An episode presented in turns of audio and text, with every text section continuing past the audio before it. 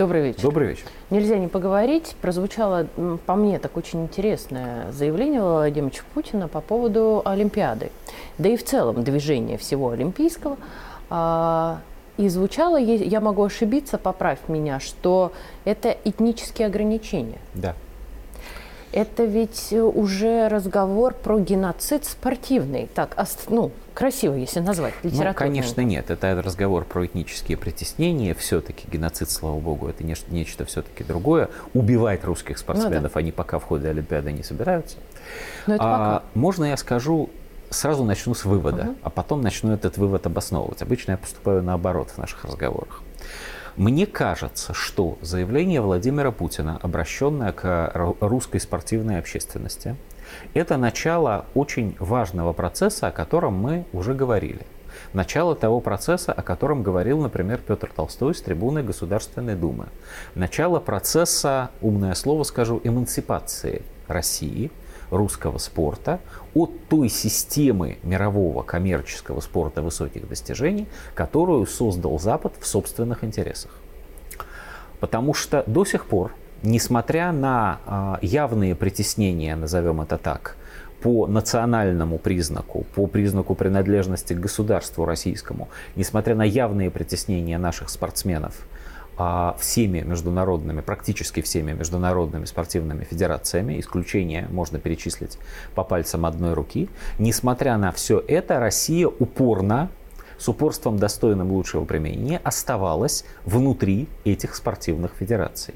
Россия оставалась в так называемом международном олимпийском движении. Россия следовала правилам, ну, например, Международного футбольного союза и Всегда. так далее, и так далее. Сборная России не устраивала тур, своих собственных турниров, а ждала, пока позовут, значит, разрешат участвовать в международных соревнованиях. Пользуясь этим, эти самые международные спортивные федерации, в том числе самая главная из них, Международный олимпийский комитет, выдвигали все новые требования к русским спортсменам, главное из которых на сегодня звучит так. Ты можешь участвовать в Олимпиаде, если ты, во-первых, забываешь о том, что ты русский и выходишь под белым флагом, и, во-вторых, если ты никогда не поддерживал специальную военную операцию и не принадлежал к спортивным организациям, которые могут быть ассоциированы с русской армией, так или иначе. То есть ни Динамо, ни СКА, понимаете, да?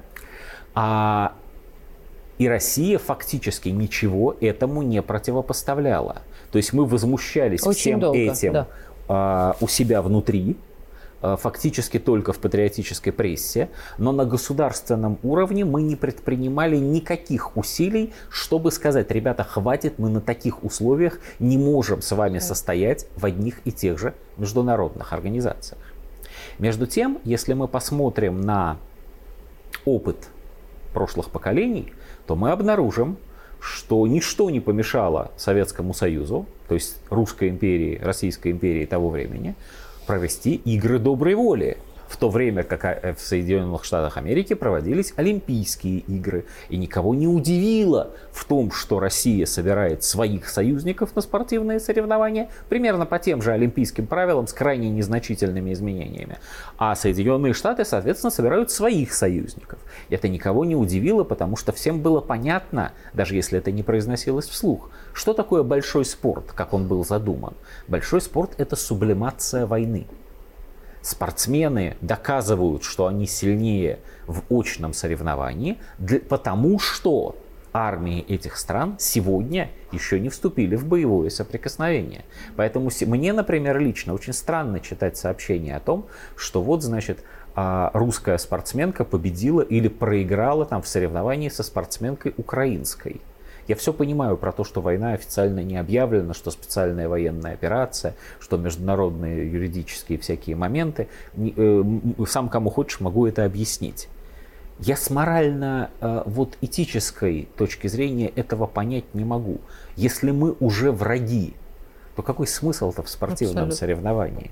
Ведь его же больше нету. Оно же и придумано для того, чтобы солдаты на поле боя не встречались. Если встретились, все, Сегодня, как много раз говорил Владимир Путин в разных своих выступлениях, Запад ведет против нас не объявленную, а некоторые страны Запада даже и объявленную, как вот, например, Германия, никто их, госпожу Бербок, за язык не тянул, ведут против нас объявленную войну. Эту войну можно называть холодной, гибридной, да. прокси-войной, как сейчас модно говорить, информационной, ментальной, как выражаются в Министерстве обороны России. А эту войну можно называть горячей. Да, можно да. называть ее столкновением цивилизаций. Можно спорить о том, в какой степени а, значит, а, повышается эскалация от поставок тех или иных видов вооружений западных на Украину. Но нельзя отрицать, это война коль скоро это война. О каких спортивных соревнованиях, где Россия подчиняется правилам, придуманным Западом для Запада, о каких спортивных соревнованиях вообще может идти речь? Ты опередил мой вопрос, я все думала, когда его задать. Ведь э, так как в, советское время не получится, правила придется серьезно менять. Правила и по допингу, и а. по участию гендеров, трансгендеров и прочего, и прочего. Я никогда в жизни не считал себя спортивным журналистом. И, по-моему, никогда в жизни даже репортажа с футбольного матча не написал. Ну, как-то вот не повезло мне в жизни. Но даже я знаю Страдаешь. и полагаю... Нет, ну каждый должен заниматься Это своим, своим делом. делом. Вот я, я поэтому и удивляюсь. во внутренней политике. А спортивные журналисты, у них своя специализация. Даже я знаю, как совершенно рядовой любитель спорта, что существует масса форматов соревнований, среди которых очень серьезные международные форматы, такие как универсиады, например, да. спартакиады, например, уже упомянутые игры доброй воли, например, форматы соревнований, которые даже формально не стеснены а, участием России в западных спортивных организациях и которые Россия сейчас должна использовать и начинает их использовать. С другой стороны, существует целый ряд государств мира, дружественных или нейтральных по отношению к России, которые не считают для себя зазорным участвовать в спортивных соревнованиях с, э, с участием, прошу прощения за тавтологию, России. А Единственный серьезный аргумент, как мне кажется, который есть у любителей значит, Международного Олимпийского комитета и прочих спортивных организаций, заключается в следующем. Но ведь самые сильные спортсмены мира, самые сильные сборные, например, по футболу на Западе. Ну, это отчасти действительно так. Действительно, когда сборная России по футболу встречается с командой Кении на днях, это не совсем то же самое, как если бы она встретилась, например, с командой Франции. Ну, напомню счет. Вот, а 2-2. Так игра что, была, может быть, не так плохо. Игра да. была равной. А может, я хочу, я хочу сказать другое. Друга. Спорт высоких достижений на самом деле изначально, он ведь изобретался не только как а, сублимация некоего вида межгосударственных отношений. Считалось, причем считалось именно в России, что каждый могучий, великий спортсмен международного уровня, он все это делает не только потому, что он пресловутой самореализацией занимается. Он пропагандирует спорт, пропагандирует здоровый образ жизни для массы народа, каждый из которых, каждый из физкультурников, конечно, никогда не станет там ни чемпионом мира, ни даже чемпионом своего двора. У него не хватит на это спортивных сил. Но тянуться за великим спортсменом, Пусть это будет Лев Яшин, если мы говорим о футболе. Пусть это будет Харламов, если мы говорим о хоккее. Пусть это будет Сергей Бубка, если мы говорим там о прыжках с шестом. На этом, к сожалению, я э, закончу, потому что не я назвал не никого, между Ну, прочим. я уже сам не очень современный, простите. Я вот старенький уже, ладно, не зрелый, так. не да. молодой. А, Ты опытный. Да, и это тоже.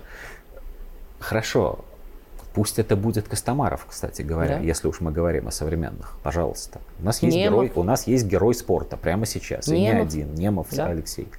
А, тянуться за этими людьми, восхищаться ими, быть хоть в чем-то, как они, ну, в конце концов, выполнять по утрам зарядку так, как это делают они.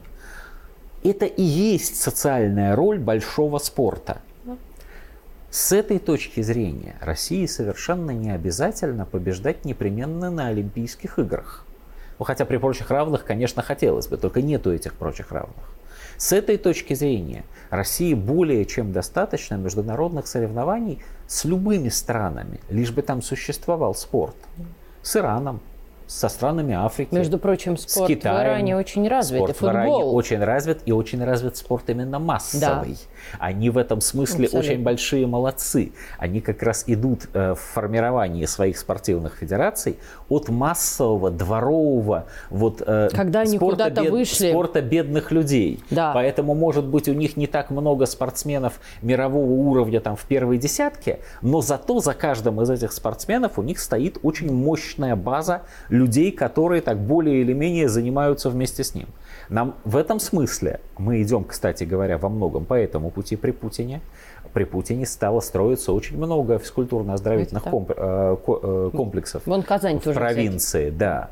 И, и, и далеко не и только Уфа. в столицах регионов. Абсолютно, да. Вот. Я помню еще, как я участвовал там в открытии такого комплекса в Нижнем Тагиле, например, но это не более чем мои личные воспоминания. Россия в этом смысле шла по правильному пути. Но так и нужно нам сейчас сосредоточиться на развитии, во-первых, национального, в смысле внутринационального, а во-вторых, массового спорта. Вернуться когда-нибудь на Олимпийские игры. Ну, хорошо. Ну, хорошо, если вернемся. Нет, значит, нет. Спасибо.